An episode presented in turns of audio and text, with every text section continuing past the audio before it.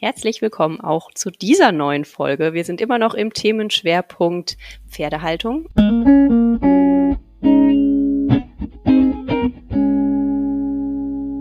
Und heute zu Gast, ich freue mich sehr, Leonie Krüger von Best to Pferd. Hallo Leonie.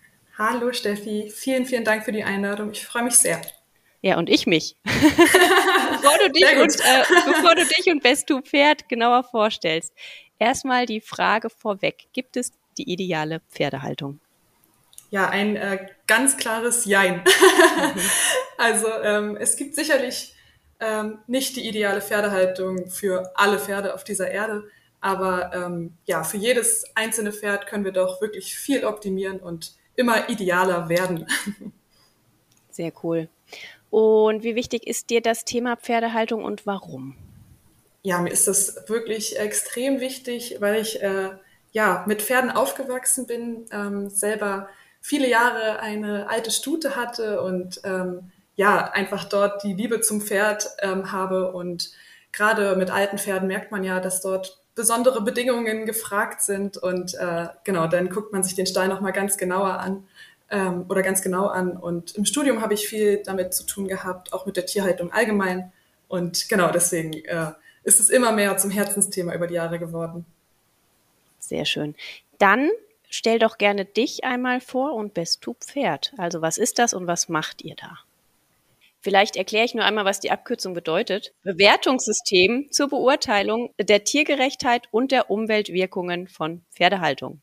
So heißt das Ganze dann. Also da kommt das Best T U Pferd, ne? Best to Pferd ausgesprochen her. Ja, also Leonie Krüger, haben wir ja eben schon einmal gesagt. Ähm, ich bin von Beste Pferd und bin dort äh, in meiner Masterarbeit eigentlich hängen geblieben. Also ähm, ich habe in Eberswalde Öko-Agrarmanagement studiert im Master und habe dann in meiner Masterarbeit geguckt, okay, was laufen gerade für tolle Projekte, ähm, die mich interessieren könnten und bin dann auf Beste Pferd gestoßen und habe mit äh, Dr. Miriam Baumgartner, die Projektleitung, ähm, von damals Kontakt aufgenommen und ja, wir haben dann ein super cooles Projekt ähm, für meine Masterarbeit angefangen. Ich war auf ähm, 15 Paddock Trail betrieben und habe dort beste Pferd getestet. Genau, da war es noch in der Entwicklung. Ähm, und ja, wir haben einfach geguckt, wie ist es so, wie ist es praxistauglich, ähm, äh, misst es das, was es messen soll und wie sieht auch natürlich die Tiergerechtheit dann in Paddock Trail Betrieben aus. Also es war so eine zweigeteilte Frage, sage ich mal. Und äh, genau, das hat einfach super viel Spaß gemacht und dann bin ich da hängen geblieben. Und jetzt kümmere ich mich ähm, ja quasi hauptsächlich mit Miriam Baumgartner zusammen um das operative Geschäft. Ähm, genau, ja. Und zu Beste Pferd allgemein. Ähm, also Beste Pferd ist eine App, mit der wir in Pferdehaltungen gehen und wir schauen uns die Tiergerechtheit und die Umweltwirkungen dieser Pferdehaltungen an. Und Dafür können wir auch in alle Systeme gehen. Also es ist völlig egal, ob Einzelhaltung mit Boxenstall oder halt wie in meinem Fall bei der Masterarbeit der Paddock Trail mit der Gruppenhaltung. Genau, und der Ursprung von Beste Pferd, der ist an der TU München. Also 2013 wurde da begonnen, das Weinstefaner Bewertungssystem zu entwickeln. Ähm, genau, federführend war da die Projektleitung Dr. Margit Zeitler-Feich, die kennt man sicherlich auch vom Handbuch Pferdeverhalten. Sehr zu empfehlen, das Buch. Auf jeden Fall eine deutsche Institution, würde ich sagen. Wer sich mit genau, Pferdeverhalten beschäftigt, kommt um sie nicht drumherum, auf jeden Fall. Ganz ja. genau, ganz genau. Und so ist dann das Weinstefaner Bewertungssystem entstanden. Da sind wirklich viele Jahre, also bis äh, 2017 in die Forschung geflossen. Ähm, ja, und dieses Bewertungssystem ist jetzt quasi das Herzstück von Beste Pferd. Und 2018 hat dann die, ich sag mal, die Digitalisierung des Weinstefaner Bewertungssystems ähm, zur App Beste Pferd begonnen. Und jetzt halten wir quasi das marktreife Produkt tatsächlich in den Händen und haben somit eine, eine App, die tabletfähig ist. Also die kann auf ein Android-Tablet ähm, geladen werden und dann kann man damit in den Stall gehen und dann ist es quasi ein, ein intelligentes System und ähm, man beantwortet verschiedene Fragebögen. Es ist in verschiedene Blöcke unterteilt, also zum Beispiel den Allgemeinblock, dann ähm, wählt man im Allgemeinblock aus, in was für eine Haltung stehe ich überhaupt, ist es eine Einzelhaltung, ist es eine Gruppenhaltung, was für ein System und so weiter. Und äh, je nachdem, was ich dann in den Fragen beantworte, ähm, verändert sich dann das ganze, die ganzen weiteren Fragebögen. Genau. Und ja, das sind mehr als 300 Indikatoren, die wir da abfragen die sind ähm, alle, wie gesagt, wissenschaftlich geprüft an der TU München. Also sie messen tatsächlich das, was sie, was wir sagen, was sie messen und ähm, ja, auch unterschiedliche Anwender kommen auf dasselbe Ergebnis. Das ist natürlich, das ist ja das Herz der Wissenschaft, ne, dass die Indikatoren wirklich geprüft sind. Ähm, und das sind sie definitiv. Mhm. und äh, vielleicht sage ich noch grob, dass, also, dass das Bewertungssystem an sich aus vier Säulen besteht. Also mhm. die erste Säule ist, nennen wir Verhalten im Kontext von positiven Empfindungen. Die zweite ist der gute Gesundheitszustand. Dritte Säule sind die pferdegerechten Haltungsbedingungen. Und in der vierten Säule gucken wir uns die ökologisch nachhaltige Pferdehaltung an. Genau. Also das sind so die Bereiche, die wir abdecken.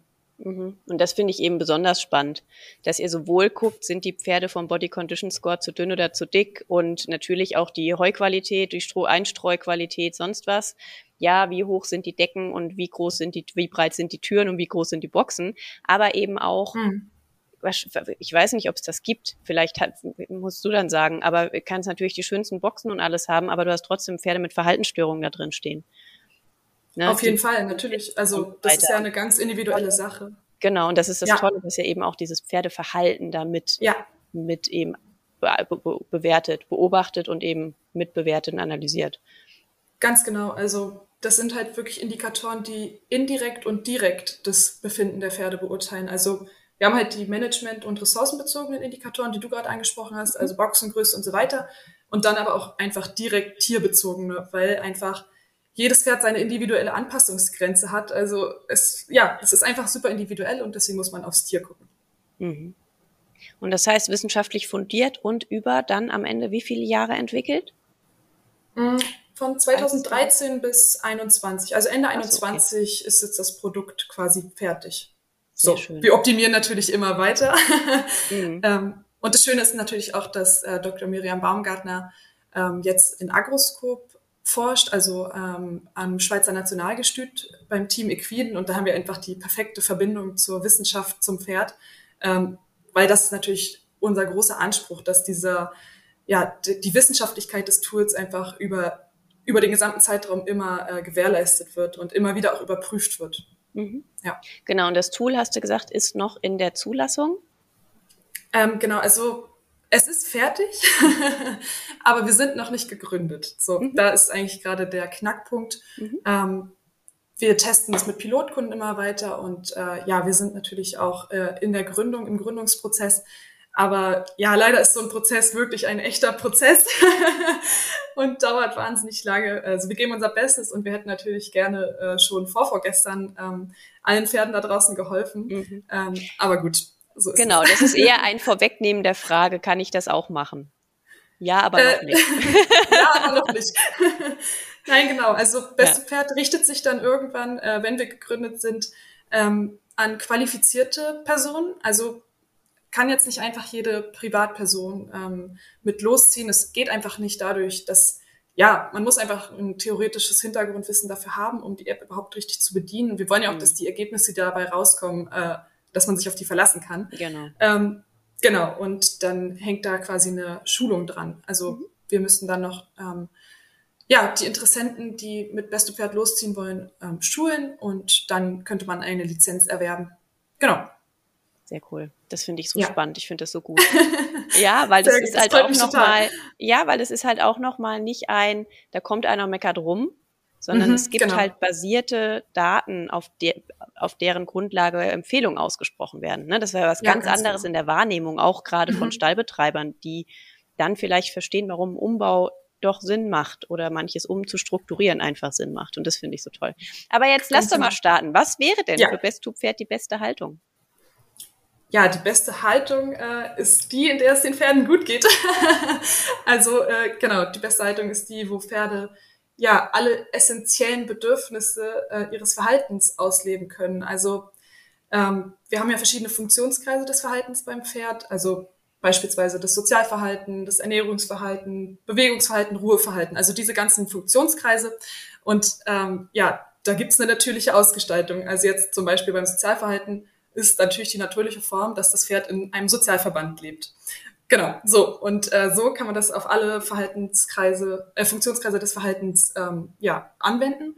Und da schaut Best Pferd dann quasi drauf. Also wir machen keinen Unterschied zwischen den Haltungen an sich. Wir sagen jetzt nicht, äh, Gruppenhaltung ist das Nonplusultra, Einzelhaltung geht gar nicht, ähm, sondern wir schauen wirklich, dass jede halt, jedes Haltungssystem einfach so weit optimiert wird, dass es den Pferden gut geht und achten dabei darauf, dass Tierschutz Einzeltierschutz ist ähm, und einfach eine individuelle Sache. Und genau, für beste Pferd ist dann eine gute Haltung, wenn Pferde ihr atypisches Verhalten zeigen ähm, und eben keine Verhaltensauffälligkeiten.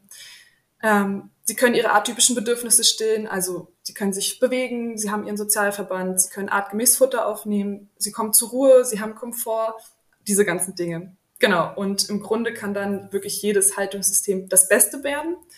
Ähm, aber man muss natürlich ganz klar sagen, dass äh, die Haltungssysteme ja sich von Grund auf natürlich unterscheiden und wir also vor allen Dingen dann im Arbeits- und Managementaufwand. Also ähm, ein, in einer Gruppenhaltung sind natürlich automatisch einige Dinge erfüllt. Also in einer Gruppe hat man automatisch ein Sozialverhalten bei Pferden. Das ist in einer Einzelhaltung anders, aber mit dem richtigen Management äh, kann man auch dort, ich sag mal, es gibt bestimmt auch eine Einzelhaltung, wo wir äh, die Pferde sechs, sieben, acht Stunden am Tag in der Gruppe draußen haben. So, dann haben wir halt das Sozialverhalten doch auch schon wieder mehr erfüllt, als es jetzt vielleicht in den Köpfen ähm, der Menschen drin ist, wenn man das Wort Einzelhaltung hört. Also da kommt es wirklich total aufs Management an.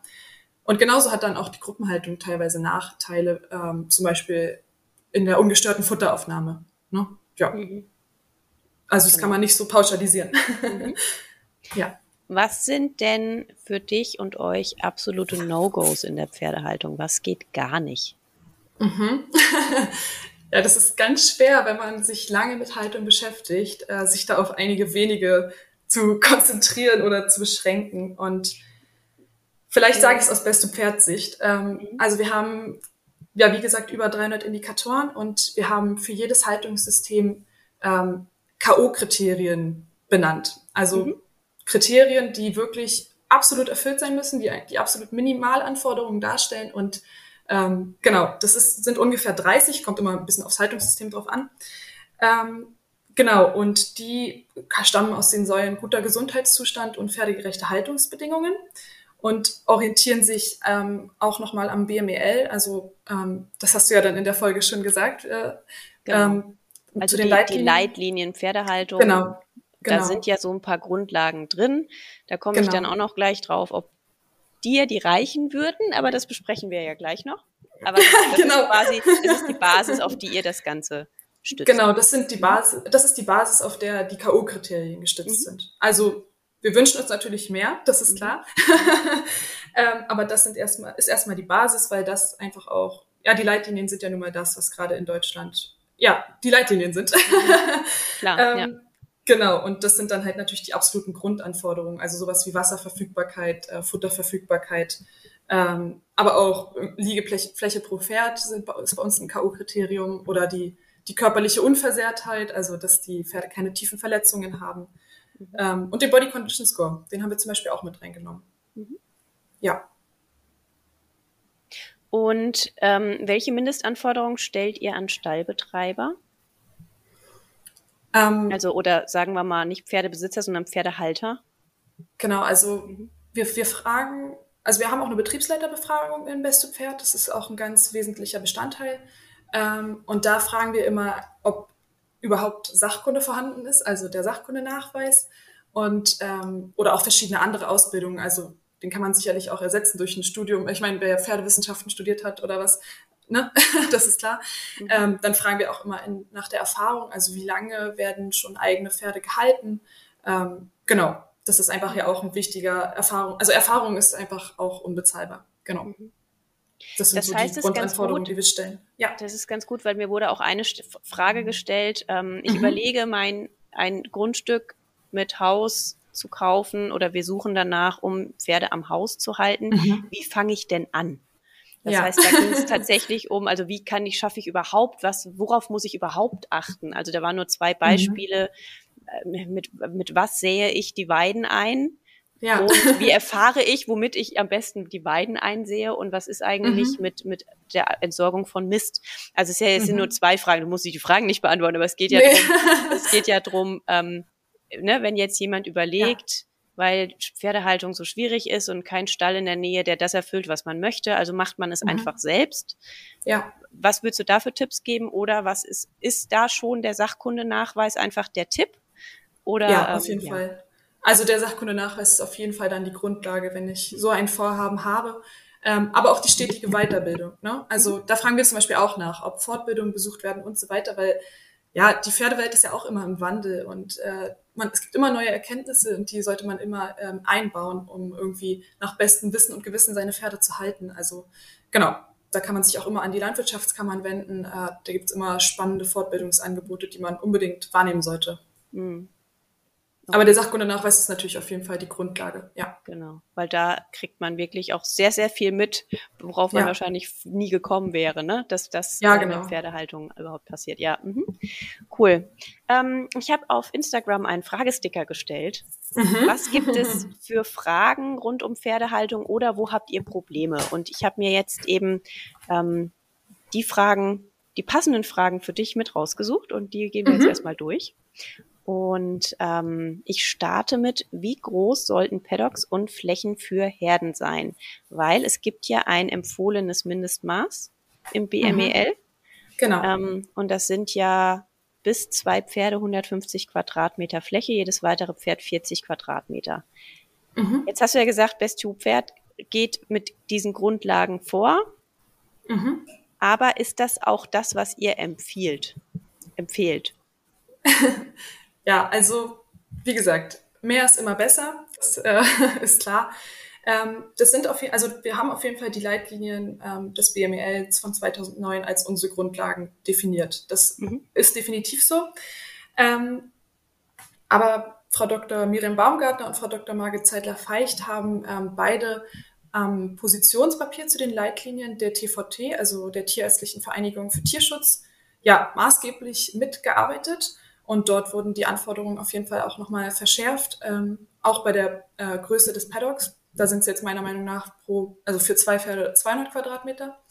Ähm, und die sollen auch irgendwann sicherlich in beste Pferd einfließen, aber nur wenn, also erstmal müsste sich jetzt das BMEL nochmal mit diesem Positionspapier hinsetzen und die tatsächlichen Leitlinien überarbeiten. Und wenn dann eine neue Fassung der Leitlinien auf dem Markt ist, sage ich mal, äh, dann würden wir das auf jeden Fall im Best Pferd anpassen. Aber wir wollen nichts quasi vorwegnehmen, was dann, ähm, was wir dann im Nachhinein wieder korrigieren müssen. Aber durch dieses Positionspapier sind wir da ja quasi dran. So. Mhm. Genau.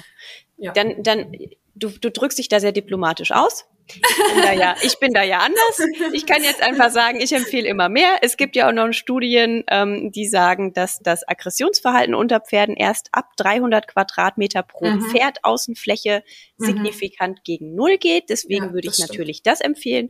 Und ja. vielleicht auch nochmal, wer noch nicht in die TVT, ins TVT-Positionspapier geguckt hat, ähm, das waren genau für Großpferde 200 Quadratmeter mhm. und das deswegen, weil dort drin steht, dass die Pferde sich in allen drei Grundgangarten ähm, bewegen können müssen. Und mhm. dann war das, glaube ich, der Wendekreis A 10 Meter von einem Großpferd und die Galoppsprunglänge A 3,50 Meter.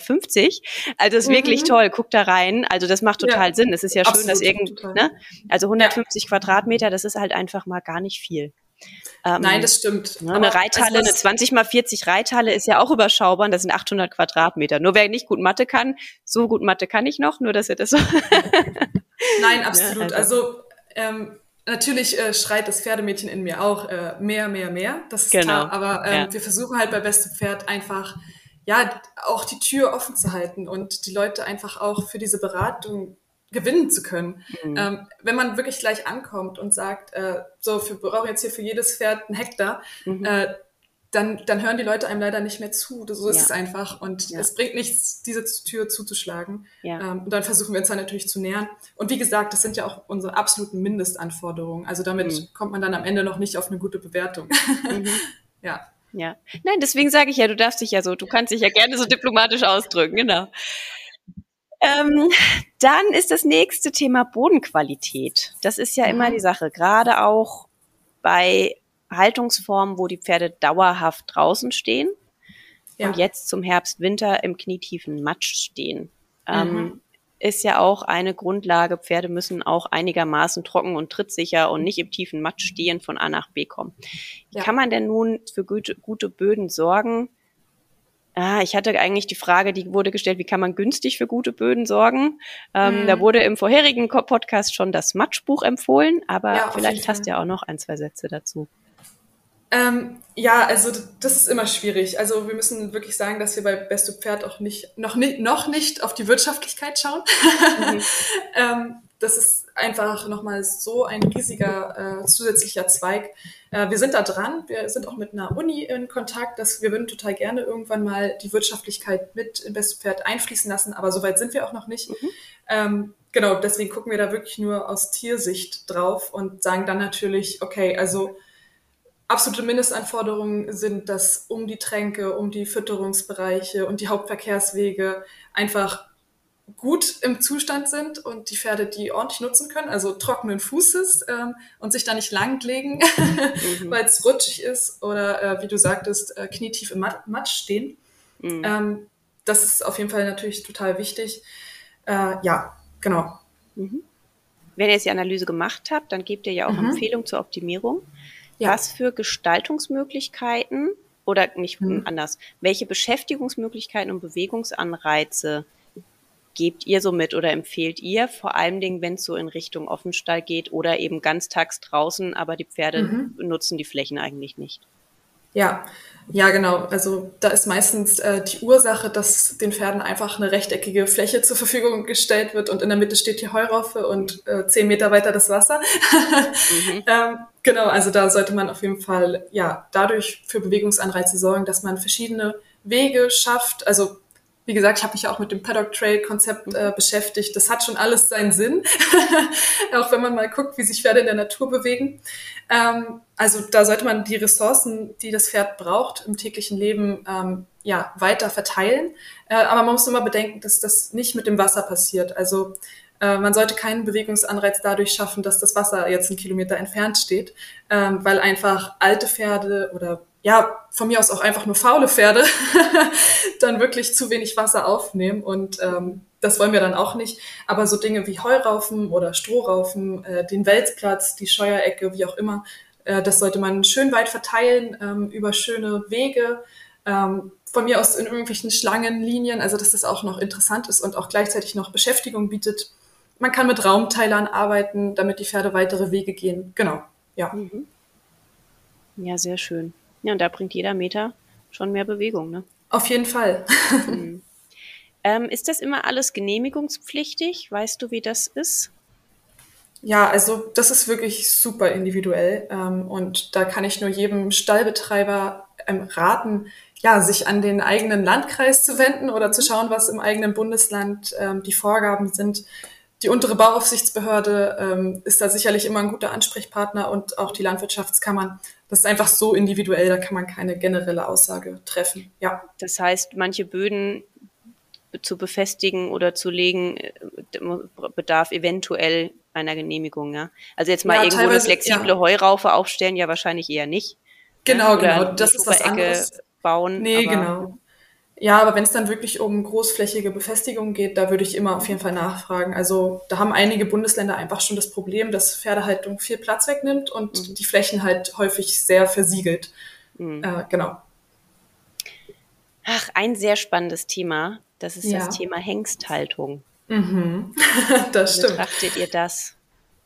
Ja, also wir schauen auf jeden Fall hin, wie es den Pferden, also wie es allen Pferden in der Haltung geht. Und auch wenn äh, wir in einem Stall sind, wo 100 Pferde stehen und nur ein Hengst, äh, schauen wir ganz genau hin, wie der gehalten wird. der rutscht uns nicht unten durch. Ähm, genau, und da kann man auf jeden Fall sagen, ähm, dass auch bei der Hengsthaltung natürlich eine Gruppenhaltung angestrebt werden sollte. Das ist einfach klar. Ähm, aber ja, bei Hengsten ist es natürlich schwierig. Also man muss schauen, wie wurden die wie wurden diese Hengste sozialisiert? Ähm, also ist es überhaupt möglich, die in einer Gruppe zu halten? Von mir, also ob in einer Hengstgruppe oder in einer Wallachgruppe ist jetzt mal zweitrangig, aber mhm. ähm, da spielt einfach die ja die individuelle Aufzucht eine große Rolle. Mhm. Ähm, von daher würden wir natürlich immer die Gruppenhaltung empfehlen, aber es gibt leider einfach Hengste, mit denen ist es nicht möglich. Und die werden dann in Einzelhaltung gehalten, das ist natürlich klar. Und da muss dann genauso wie bei allen anderen Pferden in Einzelhaltung geschaut werden, dass wirklich alle ähm, Funktionskreise des Verhaltens erfüllt werden können vom Pferd und es da so natürlich wie möglich leben kann. Mhm. Ähm, also Hengste brauchen genauso dann ausreichend große Flächen ähm, mit Strukturierung in Funktionsbereiche, also ein Fressbereich, Liegebereich, Ruhebereich. Mhm. Sie brauchen genauso Kontakt zu Artgenossen. Ähm, das ist wahrscheinlich immer der schwierigste Punkt, ne? Ja, Sozialkontakte. Das stimmt, aber wenigstens den Sicht-, Geruchs- und Hörkontakt als absolute Mindestanforderung muss jeder Hengst gewährt bekommen. Ähm, wir wollen auf gar keinen Fall sehen, dass äh, Hengste irgendwie in der letzten Eckbox äh, mit ganz hoch vergittert und so weiter verschanzt werden und äh, irgendwie gefühlt nie äh, frische Luft und Licht äh, zu spüren bekommen. Also das geht auf jeden Fall gar nicht. Äh, da muss eine Lösung gefunden werden. Ähm, und wie gesagt, zumindest der Sicht-, Geruchs- und Hörkontakt ähm, zu Artgenossen bestehen. Ähm, ja, genau. Mhm. Und da möchte ich persönlich nochmal ein Appell ist vielleicht, ja doch, ich möchte einen Appell aussprechen. Liebe Hengsthalterinnen und Hengsthalter, überlegt euch, ob ihr lieber einen Hengst habt mhm. oder einen Wallach, der, also ob ihr den Hengst lieber kastrieren lasst, wenn er nicht im Deckeinsatz ist, um dem Pferd einfach ein besseres Leben gewähren zu können. Heißt nicht, ja. ja, wissen wir, spät kastriert, spät gelegt, ist dann auch nicht mhm. gleich sozialisierbar, das wissen wir auch, das ist auch eine Schwierigkeit, klar. Aber diesen Appell will ich an dieser Stelle nur einmal ganz kurz richten, weil ich kenne auch Leute, die aus Prestigegründen Hengste halten, weil sie ja schon immer Hengste halten, die sind nicht im. Deckeinsatz mhm. und leben mhm. total isoliert und nicht artgerecht. Absolut. Genau. Artgerecht ist vielleicht, da können wir auch noch mal ganz kurz drauf eingehen. Mhm. Wir versuchen bei Best Pferd das Wort artgerecht zu vermeiden und mhm. nutzen immer tiergerecht. Okay. Weil artgerecht halt wirklich ist, äh, Pferd freilassen und ähm, okay. ja, in der Wildnis okay. laufen lassen. Ist nur so eine Kleinigkeit, aber ja, ja vielleicht, vielleicht will es der eine oder andere ja auch in seinen Sprachgebrauch übernehmen, dann freuen wir uns. Ja. ja, gut, weil ich in der ersten Folge schön zwischen arttypisch und artgerecht differenziert hat. Dann haben wir hier jetzt nochmal eine Ergänzung dazu. ähm, da habe ich ja gesagt, was ist arttypisch für das Pferd und wie ja. können wir das so artgerecht wie möglich dann umsetzen. So, genau. Also das arttypische ja, genau. Verhalten ist und die artgerechte Haltung ist dann daraus aufbauend das. Okay, dann machen wir genau. dann ja, wir, wir schlängeln uns immer raus und sagen dann äh, artgemäß. Auch gut. Ja. Sehr gut. So, kommen wir zur nächsten Frage. Also, ja. trotz Haltung im Aktivstall steht das Pferd nur an der Heuraufe und wird dick. Gibt es dafür Tipps? Ja, also da wäre ich jetzt, äh, würde mich jetzt sehr interessieren, wie dieser Aktivstall gestaltet ist. Ähm, also ich würde natürlich sagen, man müsste die Bewegungsanreize erhöhen. Mhm. Äh, also ich war auch schon äh, persönlich in einigen Aktivstellen, ähm, wo die Pferde dann zum Beispiel nur sehr kleine Fressbereiche hatten, also wo dann irgendwie ein Wegetor oder was hingeführt hat und die dann wirklich mehrere Stunden um die Raufe rumstanden. Ähm, da muss man dann halt gucken, äh, kann man mit dem Stallbetreiber sprechen, dass man irgendwie diese ja den Zugang zu den Bereichen nochmal verändert, ähm, einschränkt, die Pferde nochmal vorher auf eine große Runde laufen schickt. mhm. Also das ist wirklich super individuelles Thema. Äh, individuell ist heute mein Lieblingswort, habe ich das Gefühl. Ähm, und ich verstehe aber natürlich, dass das für den einzelnen Pferdebesitzer super schwierig ist umzusetzen, weil das sich halt, also kannst ja nicht in den Stall gehen und sagen, so, ich strukturiere hier mal einmal alles äh, komplett um. Mhm. Ähm, genau, deswegen kann ich gerade wenn es ums Thema Body Condition Score geht. Also ich kann vielleicht auch kurz noch aus der Masterarbeit berichten, ähm, aus den 15 Paddock Trail Betrieben. Da war wirklich ein Hauptproblem, dass die Pferde zu dick waren. Mhm. Und da denkt man ja eigentlich im Paddock Trail beweg bewegen sich die Tiere genug. ähm, aber wir haben einfach mit unseren Freizeitrassen so extrem gute Futterverwerter. Ähm, das, das kann eine Haltung fast gar nicht ausgleichen. Und da muss man halt wirklich schuck, äh, äh, schon gucken, dass, dass das Heu Pferdeheu ist, ähm, also wirklich energiearm, dann wirklich auf unnötiges Zusatzfutter verzichten. Gerade ähm, ja Privatpferdehalter neigen ja dann einfach dazu, dem Pferd noch was Gutes zu tun und äh, hier und da noch mal was reinzustecken, was auf das man eigentlich hätte verzichten können oder was durch einen gesunden Snack ersetzt werden könnte. Mhm. Ähm, das ist auf jeden Fall äh, mein Appell, sage ich mal, mhm. ähm, auf dieses Zusatzzeugs zu verzichten. Ja, und ähm, häufig habe ich dann auch ähm, gehört, dass wenn das Pferd im Aktivstall steht, also ich verstehe den Gedanken total, dass ein Privatpferdehalter sein Pferd in den Aktivstall stellt, weil er nicht so viel Zeit hat und sagt, okay, dann, dann übernimmt die Haltung für mich äh, zumindest zum Teil die Bewegung. Aber da liegt halt die Betonung wirklich ganz klar auf zum Teil. Also der Pferdebesitzer ist trotzdem noch gefragt, ähm, sein Pferd außerhalb der Haltung zu bewegen und zu fördern. Also da machen, glaube ich, die meisten Freizeitpferde wirklich sehr wenig. Mhm. Ja. Mhm. ja, Bewegung, Bewegung, Bewegung, absolut. Ja, Pferde Weniger putzen, mehr laufen. Also, ja, genau. Ja, ja. ja. Das ist auch, ich war mal mit meinem Pferd in einem Aktivstall und es gab ja. den sogenannten Heusattbereich. Das ist mhm, wahrscheinlich genau. so einer. Da war genau das. Da war dann auch noch eine extra Tränke, weil die Tränke sollte nicht so weit weg sein, wie du eben schon gesagt hast. Aber demnach haben die Pferde sich wirklich nur zwischen mhm. 10 Meter Entfernung Tränke und der Heuraufe dann hin und her bewegt. Ähm, ja, das ist super schwer. Richtig. Und meiner stand da nicht, weil äh, das war eine, eine, eine ähm, Heuraufe mit Netz drüber und meiner hat keine mhm. Schneidezähne mehr. Da ist ah, es ja, nicht mhm. und rangniedrig war er auch noch. Also hätten okay. sie ihn dann rangelassen, hätte er nicht fressen können aus, der, aus dem Heunetz. genau, deswegen stand er dann in, ähm, in, äh, in diesen Heuautomaten, wo mhm. die dann mit so einem extra Sensor in so einen separierten ähm, Fressbereich ja, genau. reingekommen sind. Ja. Hast du zu Heuautomaten diesen Automat, Auto, also diesen, diesen ähm, zeitgesteuerten, hast du dazu Informationen? Ähm, Oder Empfehlungen, ich sag vielleicht mal den Fall. Ich kenne einen Stall, man kennt ja dieses, ja. die Fresspause soll nicht länger sein als vier Stunden. Mhm, ähm, genau. und ich kenne einen Stall, wo Punkt alle drei Stunden für eine Stunde der, die große Heuraufe aufgeht. Das heißt, alle zehn Pferde, die in diesem Teil stehen, sch schmeißen sich dann halt eine Stunde mhm. lang da drauf und dann mhm. wird, ist das Ganze drei Stunden lang komplett zu. Ja. Ähm, bewertet ihr das oder gibt es da andere Empfehlungen? Ja, also wir, wir beheben das auf jeden Fall und bewerten das auch. Ähm, und da, wie du jetzt eben sagtest, bewerten wir auch nicht nur die Pausen, sondern auch die ähm, Dauer der Raufutteraufnahme am Stück. Also ja. es bringt jetzt nichts, äh, vier Stunden zuzumachen und dann ist das Ganze für eine halbe Stunde offen, weil das, also gerade in der Gruppenhaltung dauert das ja dann einfach, bis die Pferde sich hinsortiert haben. Und, nee, die stehen äh, dann parat. Die haben die innere Uhr. Also die stehen parat und warten halt und dann geht's los. Ja, ja, genau. Das, ich meine jetzt, dass sie überhaupt dann äh, erstmal zur Ruhe kommen beim so, Fressen. Ja, genau, also das dauert ja. halt einfach ein Stück. Ja. Und äh, diese Zeit muss dann gewährt sein. Also da muss dann auch ähm, ja, eine ordentliche Länge an Rauffutteraufnahme am Stück erfolgen. Und ja, gerade bei Automaten muss man dann halt einfach aufpassen, weil die Pferde sind ja nicht doof. Äh, die wissen, dass das wieder zugeht. Und ähm, ja, haben dann halt ihre Techniken, sich da entweder gegenseitig zu verdrängen oder ähm, so viel wie möglich auf einmal in sich hineinzustopfen. Also das ist schon ein schwieriges Management mit Automaten, so aus meinem persönlichen Empfinden. Aber es gibt mhm. sicherlich auch Betriebe, die das super gut managen und äh, gut gelöst haben. Ähm, ja.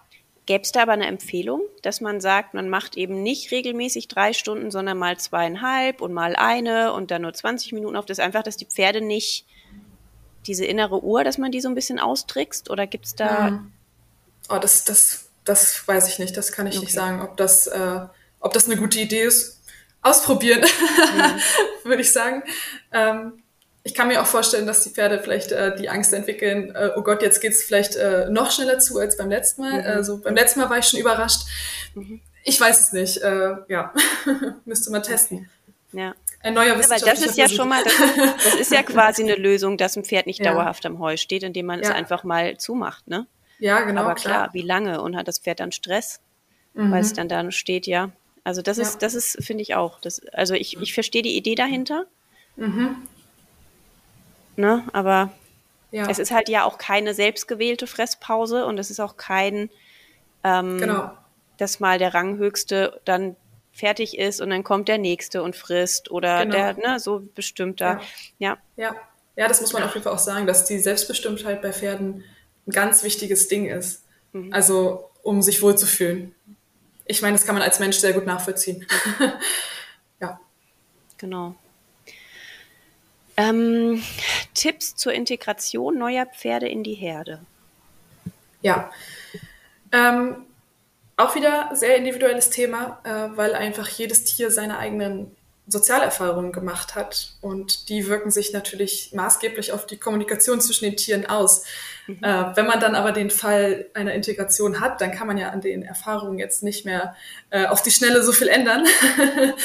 ähm, von daher muss da wirklich auch wieder für jedes Pferd einzeln die Integration geplant werden. Also wir empfehlen eine schrittweise Integration ähm, alle Beteiligten sollten sich wirklich viel Zeit nehmen und den Pferden Zeit geben.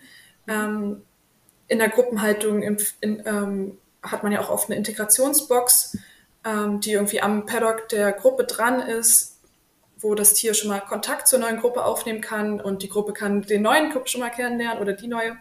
Äh, da ist natürlich ganz wichtig, dass die Abtrennung ähm, zwischen den beiden Parteien geschlossen ist. Also wir wollen natürlich nicht, dass da irgendwie durch den Zaun getreten wird und mhm. dann haben wir äh, große Verletzungen. Also das Risiko- und Verletzungsmanagement, nenne ich es jetzt mal, ist wirklich äh, super wichtig, was die Integration angeht. Ähm, dann ist vielleicht noch ein guter Tipp, dass man dem neuen Pferd den Paddock, auf den es dann zieht, ähm, einmal in Ruhe zeigt, also die Pferde, die anderen Pferde aussperrt, ich weiß nicht, auf die Weide sperrt, was auch immer dann für eine Möglichkeit besteht. Und dem Pferd einfach für ein paar Stunden die Möglichkeit gibt, sich da umzuschauen und schon mal zu wissen, ah, okay, hier geht's lang, hier geht's nicht lang, äh, das ist eine Ausweichsmöglichkeit, ähm, hier ist viel Platz. Also das hilft schon mal sehr, dass sich das Pferd da einfach wohler führt und irgendwie äh, wohler fühlt und schon so, ja, wie so einen kleinen Heimvorteil bekommt.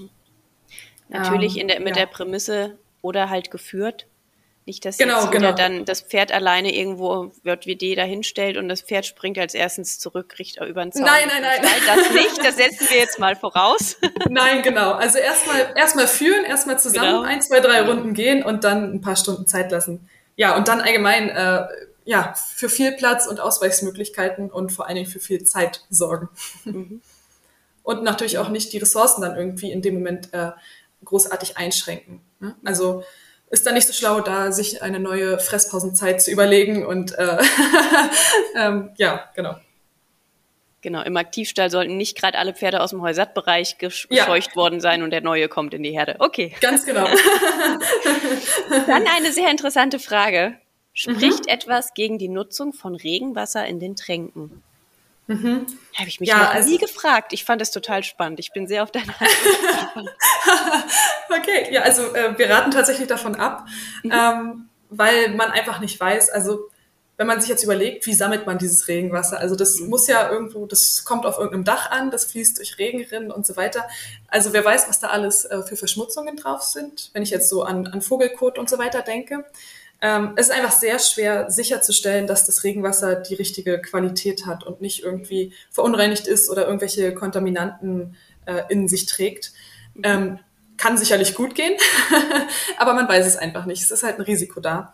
Und deswegen empfehlen wir tatsächlich mit Leitungswasser oder kontrolliertem Brunnenwasser ähm, zu tränken. Das Leitungswasser ist natürlich nochmal besser. Mhm. Ähm, aber das Regenwasser sollte trotzdem unbedingt aufgefangen werden, weil wir haben ja auch die vierte Säule bei Beste Pferd, die ökologisch nachhaltige Pferdehaltung. Und ähm, zum Halle sprengen oder was weiß ich, da ist das Regenwasser ja wirklich äh, allemal gut genug. Mhm. Sehr gut. Was kann man tun oder wie schafft man es, dass ein Pferd ruhig schläft?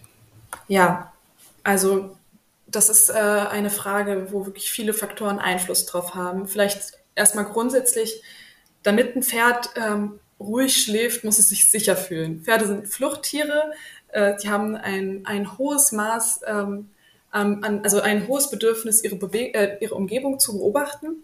Und damit die sich überhaupt hinlegen und dann auch länger liegen bleiben, müssen sie sich einfach sicher fühlen. Und äh, da sind wir dann natürlich wieder bei der Haltung. Also wie harmonisch ist die Gruppe? Ähm, ja, kann das Pferd sich umsehen, hat, kann es am Haltungsumfeld teilnehmen, ist, ist genug Platz in den Liegehallen und gibt es zum Beispiel auch mehrere Liegehallen. Also es kann schon gut sein, wenn es nur eine Liegehalle gibt, dass sich da äh, ein sehr rangniedriges Pferd erst gar nicht reintraut.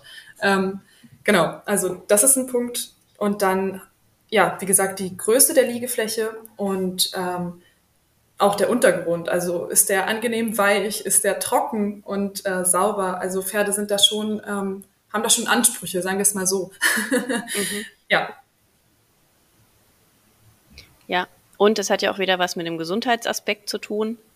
Ähm, ne, im, das, wenn das Einzige, was eingestreut ist, das Klo ist und die Pferde legen sich mhm. da zum Schlafen rein, dann sind auch gerne mal Atemprobleme Ganz genau. programmiert. Ne? Genau. Ganz genau. Also das kann man auch ganz leicht äh, äh, selbst mal überprüfen. Also kann man für ein paar Cent sich äh, Hydrion-Teststreifen besorgen und mhm. den pH-Wert messen. Also die besprüht man einfach, ist so ein Streifen, wo man sich ein Stückchen abreißt wie vom Tesafilm und dann besprüht man die mit Wasser und misst mal in Kopfhöhe eines liegenden Pferdes äh, bei sich auf der, auf der Liegefläche den Ammoniakgehalt und äh, ja, dann kann man schon einiges erfahren. Das ist witzig, dass du das jetzt sagst. Wir haben neulich im Stall bei uns recherchiert, wie man das denn misst und genau diese Streifen hat jetzt äh, eine Einstellerin bestellt. Ja, siehst du. Okay, wunderbar. Also ich werde berichten. Sehr gut. Ähm, wie können denn leicht und schwerfutterige Pferde gemeinsam gehalten werden? Sind wir nochmal beim Thema Fütterung. Ja, ja, das ist ein heiß diskutiertes Thema. Ähm, wenn man wirklich leichte und schwerfutterige Pferde zusammenhält, dann geht es meiner Meinung nach nur, indem man sie stundenweise trennt. Mhm. ähm, sie haben einfach unterschiedliche Ansprüche, also da gibt es nichts dran zu diskutieren, ähm, eine unterschiedliche Futterverwertung. Und wenn ich dann das Gleiche reinstecke, dann kommt halt leider nicht das Gleiche bei raus. Das ist einfach so. Ähm, also da kann man dann nur ähm, die, also so wie du es gerade gesagt hast, es gibt dann zum Beispiel einen Heusattbereich oder mhm. ähm, die leichtfutterigen Pferde haben dann für ein paar Stunden nur Zugang zu einer Strohraufe, damit sie zwar Raufutter aufnehmen, aber nicht gleich äh, hochkalorisch. Ähm, genau. Und dann auch wieder der Punkt, dass man als Pferdebesitzer da auch gefragt ist, das einfach außerhalb der Haltung auszugleichen. Mhm. Äh, wenn man wenn man einfach nur den Zugang zu einer Gruppe hat, zum Beispiel, in der äh, einfach beide also leicht und schwerfutterige Pferde gemeinsam gehalten werden, dann kann man natürlich auch außerhalb da noch einiges machen. Also entweder zufüttern oder eben genau nicht zufüttern. mhm. ja. Mehr bewegen, ja. Genau. Was hältst du von Fressbremsen? Vor allen Dingen, sage ich jetzt mal, zur Weide? Also in den Heuraufen eher eher jetzt nicht so, nicht, dass die irgendwo hängen nee. bleiben.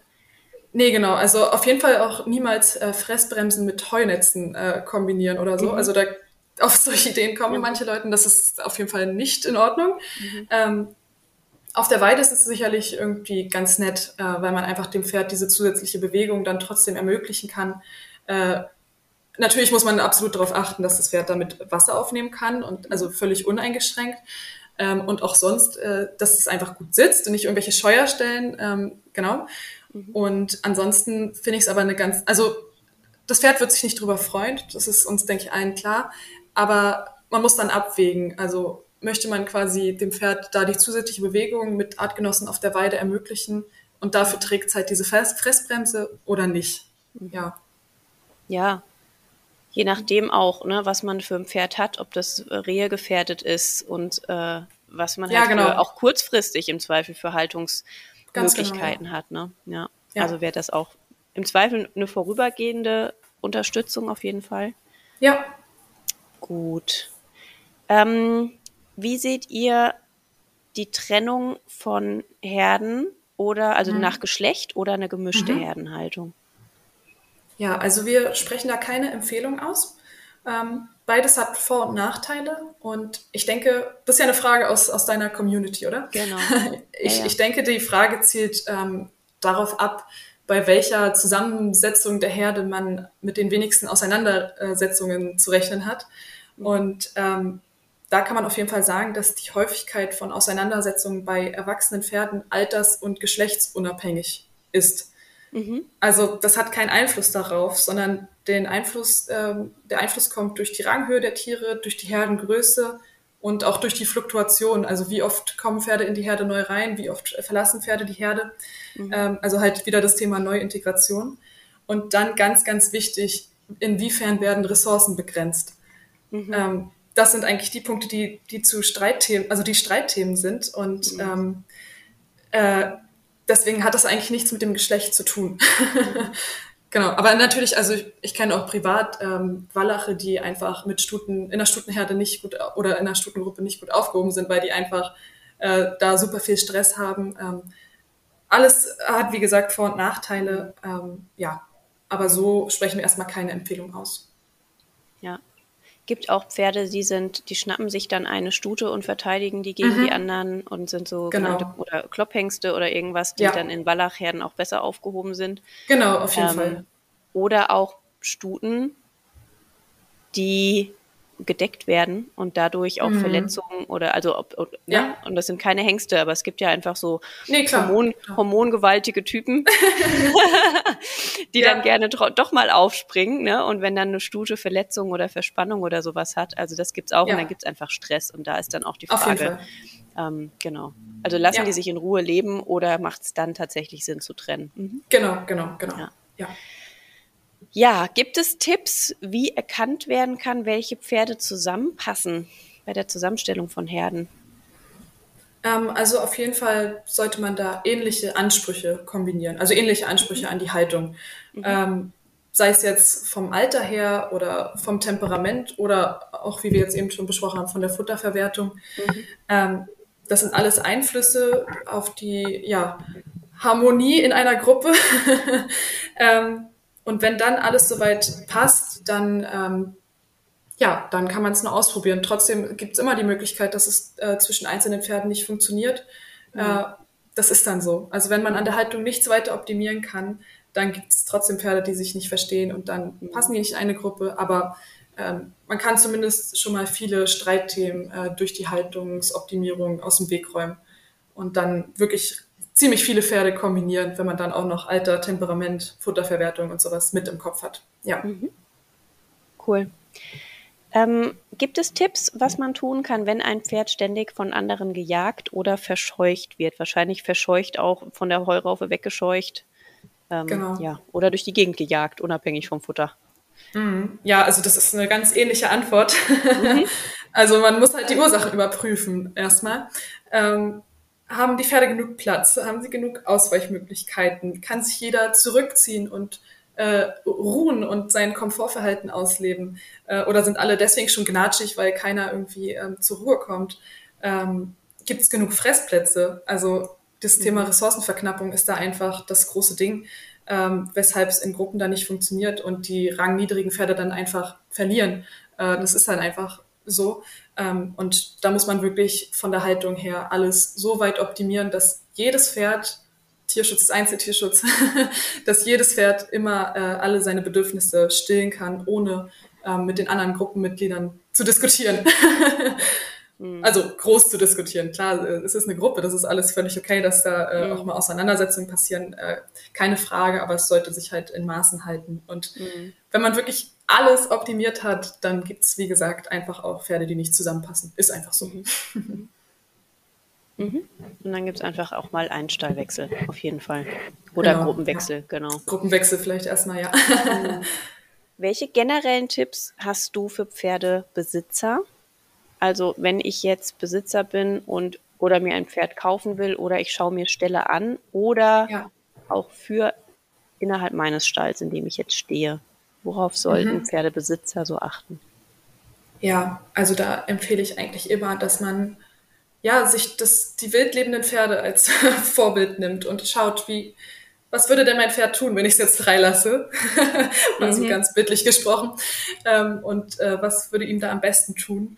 Und äh, dann die Haltung dahingehend überprüfen, ob diese, ja, ob diese Verhaltensweisen möglich sind ähm, und alle natürlichen Bedürfnisse erfüllt werden können.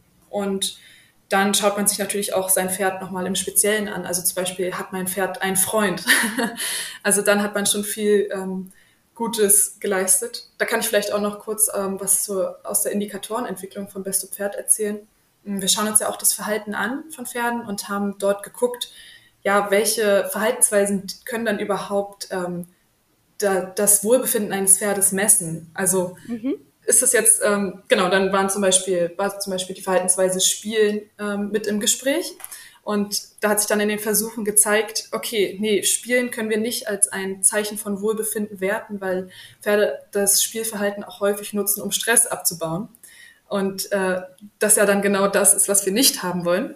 Ähm, und so ist dann am Ende ähm, von vielen Indikatoren des Verhaltens ähm, im Kontext von positiven Empfindungen dann nur das Zusammensein, so haben wir es genannt, übrig geblieben. Und äh, Zusammensein bedeutet dann im Best- Pferd-Kontext, dass Pferde zusammenstehen, also zwei zum Beispiel oder auch drei nebeneinander stehen und ruhen oder auch, also einfach ihre Individualdistanz unterschreiten lassen. Ähm, also jedes Pferd hat ja seinen Personal Space um sich herum. Der ist auch individuell weit bei jedem Pferd.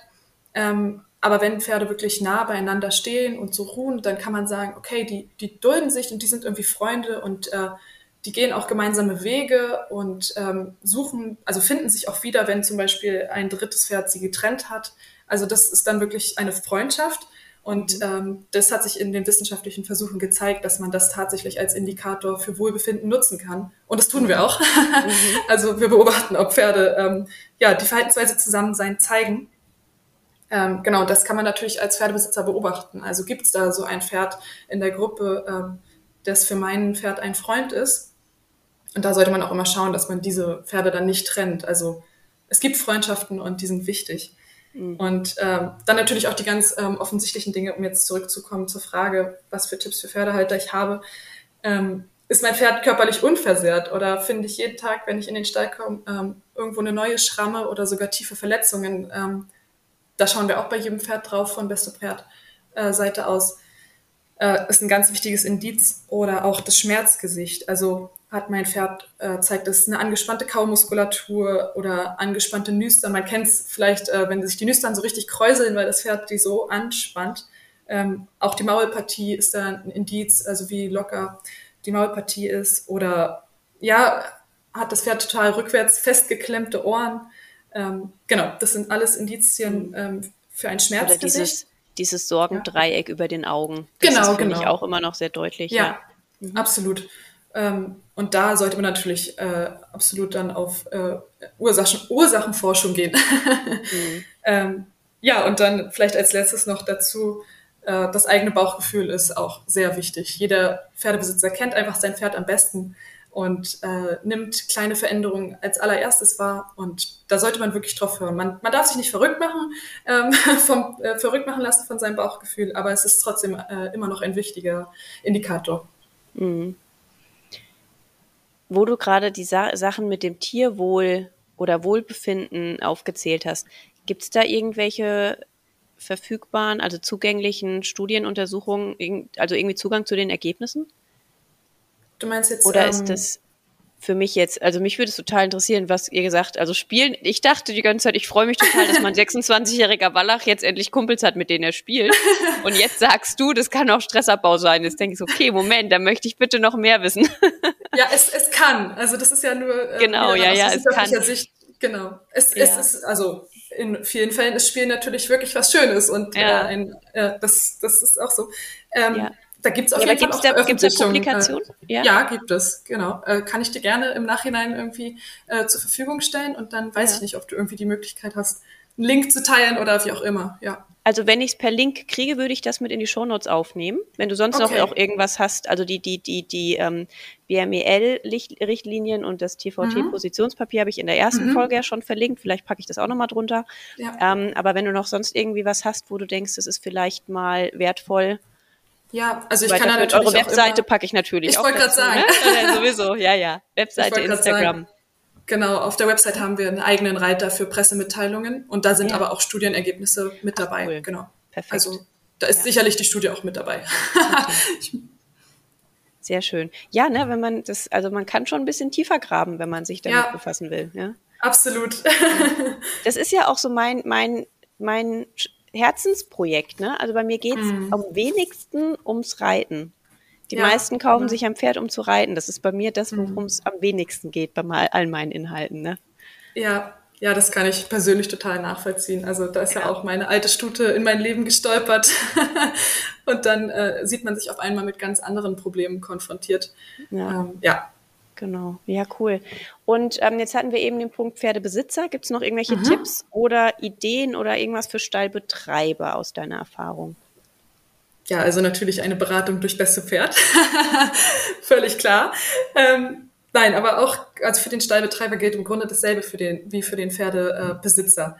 Also zu schauen, ja, was sind die natürlichen Verhaltensweisen des Pferdes, äh, wie kann ich da optimieren und mhm. ähm, ja, was mir in der Reiterwelt oder in der, in der Pferdebetriebswelt vielleicht manchmal noch ein bisschen fehlt, ist so der Austausch untereinander. Mhm. Ähm, ich glaube, den kann man noch viel, viel mehr nutzen, weil alle Probleme, die man hat, die hatte irgendjemand ja auch schon mal. Mhm. so ist es ja nicht, äh, dass das jetzt irgendwie jedes Mal was Neues ist. Und ähm, da würde ich wirklich jedem empfehlen, diesen Austausch zu suchen und ähm, ja, von anderen zu lernen und wir ziehen ja eigentlich sicherlich alle irgendwo an einem Strang und wollen, dass es unseren Pferden gut ist und wollen, dass äh, gut geht und wollen, dass mhm. es ähm, den Pferdebesitzern genauso gut geht. Also ist ja irgendwie, irgendwie verschenktes Potenzial, wenn man dann nicht ähm, ja, sich miteinander austauscht und irgendwie guckt, dass man ja die gleiche Sache verfolgt. Mhm. Äh, habt ihr manchmal so Gegenwehr von Stallbetreibern oder Ausreden oder ich glaube, du weißt schon, worauf mhm. ich hinaus will, wenn ihr denen dann Empfehlungen unterbreitet, weil ich habe zum Beispiel jetzt, ich habe neulich den, das, das Beispiel gehört, in einem Stall wird morgens immer erst Kraftfutter gefüttert und danach Heu. Mhm. Mhm. Und es ist ja nun mal dachte ich, bekannt, das andersrum ja. macht. Ja, also immer erst Heu zu geben und dann mhm. Kraftfutter. Und darauf ja. angesprochen sagten die, die Stallbetreiber wohl, ähm, ja, na ja, wenn wir das jetzt ändern, dann gestehen wir ja aber einen Fehler von früher ein. Ah, okay, das ist natürlich. Also das ist jetzt nur mal so ein Aha. Beispiel. Ne? Mhm. Ähm, ich meine, ihr werdet wahrscheinlich ja freiwillig von den Stallbesitzern ja, gerufen genau. und nicht, weil das Veterinäramt euch dahin schickt. Davon genau, gehe ich genau. jetzt mal aus. Also genau, wir haben ja ähm, jetzt vor allen Dingen auch zurzeit noch hauptsächlich mit Betrieben zu tun, die einfach, äh, ja, die das gerne mitnehmen, diese Beratung. Ja, äh, ja. Und aber klar, wir hören natürlich auch oft diesen altbekannten Satz, äh, das haben wir schon immer so gemacht. Mhm. und es ist noch nie was passiert. Ja, gut. Mhm. Das, also vor allen Dingen auch gerade bei, ähm, bei so Verletzungsmöglichkeiten oder Verletzungsrisiken ähm, mhm. haben wir da ganz oft ja diese Betriebsblindheit, ähm, würde ich es mhm. mal nennen. Mhm. Und das stimmt natürlich, 20 Jahre passiert gar nichts, aber wenn dann was passiert, dann ist es wirklich gleich dramatisch. Und warum sollte man nicht äh, mit einfachen Mitteln dann diese, diese Risiken gleich ausschalten? Also was spricht dagegen? Ähm, aber ich verstehe es natürlich auch, weil einfach Stallbetreiber, ja, auf die prasselt das alles ein, so, und die versuchen allen gerecht zu werden.